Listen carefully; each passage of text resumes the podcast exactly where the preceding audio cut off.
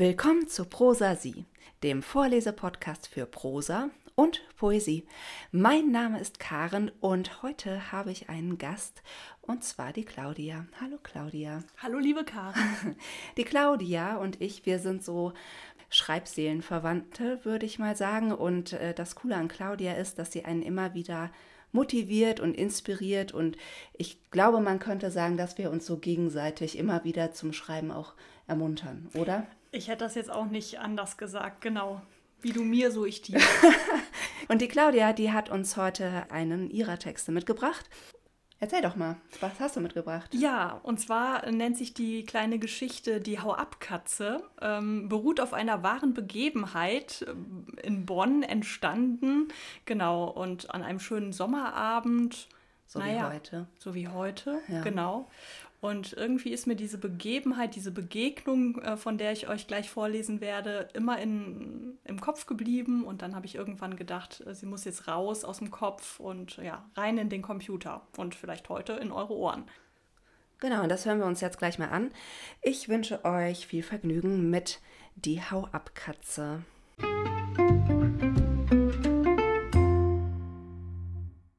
Die Hau-Ab-Katze.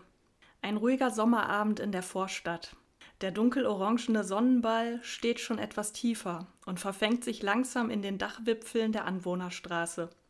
Dabei entstehen erste Schattengemälde auf den gegenüberliegenden Hauswänden und Gehwegen. Trotz des hereinbrechenden Abends hält die Wärme, die von den geklinkerten und gemauerten Fassaden abstrahlt, unbeirrt Händchen mit der immer noch aufsteigenden Asphalthitze. Ansonsten herrscht tote Hose in der Einbahnstraße, nur eine Häuserzeile hinter der trubeligen Hauptgeschäftsmeile mit rumpelnder Straßenbahn, Fahrradgeklingel und Stimmengewirr. Hier ist der Gehweg wie leergefegt. Die Autos parken stillschweigend, die Frontscheinwerfer stur in eine Richtung guckend.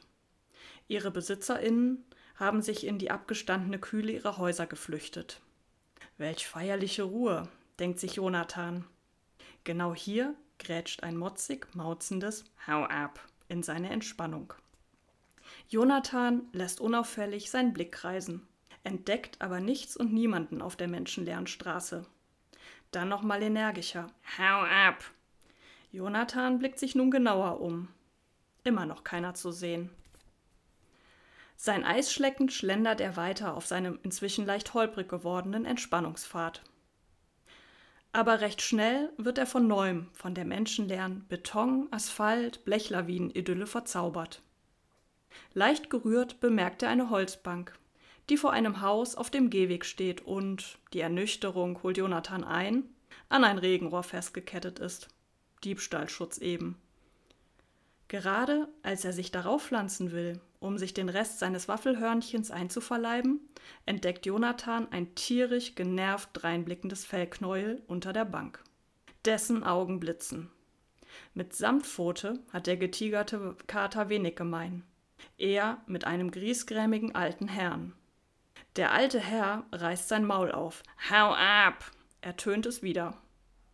Zweifelsfrei. Das Mauzen klingt wie eine unhöfliche Aufforderung zu gehen.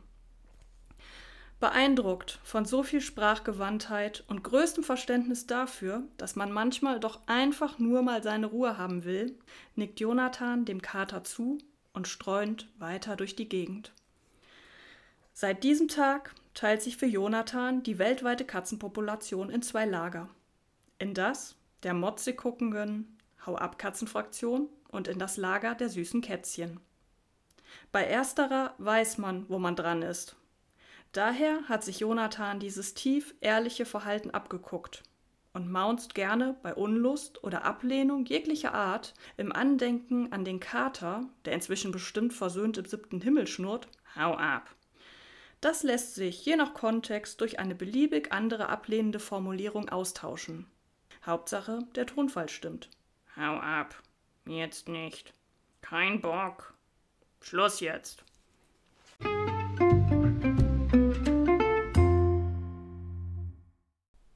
Das war die Hau-Ab-Katze von Claudia Könsken. Vielen Dank, Claudia, dass du uns diese Geschichte vorgelesen hast. Und ich fragte mich, wer ist Jonathan? Dein alter Ego? Ja, genau. Jonathan ist mein alter Ego. Ich hatte keine Lust, äh, ständig in der Ich-Form zu schreiben und deshalb gebe ich meinen Figuren gerne entweder mal Männernamen oder mal Frauennamen. Jedenfalls, dass es nicht immer so offensichtlich ist, dass es um mich geht. Viele Geschichten von dir handeln ja von Tieren. Hat das einen bestimmten Grund? Ich mag Tiere die inspirieren mich immer wieder zu irgendwelchen lustigen Geschichten. Also manchmal sind es dann äh, Kindergeschichten oder mal kleine Gedichte, je nachdem. Ja, ihr müsst nämlich wissen, die Claudia hat auch schon ein Kinderbuch rausgebracht über die Robbe Jori. Das kann man kaufen bei ihr und äh, in der Beschreibung von dieser Folge findet ihr die Website, wo ihr Kontakt zu Claudia aufnehmen könnt, wenn ihr mal eine total coole kleine Robben-Abenteuergeschichte hören, lesen oder verschenken wollt. Das war der Werbeblock, jetzt hören wir damit auch auf. ich dachte bei der Geschichte tatsächlich, Katze müsste man sein, ne? Weil die Katze, die kann jetzt einfach halt sagen, hau ab und Jonathan nimmt es ihr ja nicht übel. Er hat sogar Verständnis für sie, wie schön das ist und manchmal möchte man das ja auch selber sagen und ich fand es so sympathisch, dass Jonathan das für sich so angenommen hat und in seinen Alltag mit integriert hat. Also Normalerweise ist das ja immer so, Katze müsste man sein, dann könnte man den ganzen Tag eingerollt hinterm Ofen schlafen oder so. Aber in dem Fall wäre es ja einfach mal zu sagen, nee, jetzt nicht. Da kann ich nichts hinzufügen. Okay, sehr schön. Liebe Claudia, ich danke dir, dass du äh, heute hier warst und uns vorgelesen hast. Und an euch da draußen, die nächste Folge wird eine Überraschungsfolge mal wieder.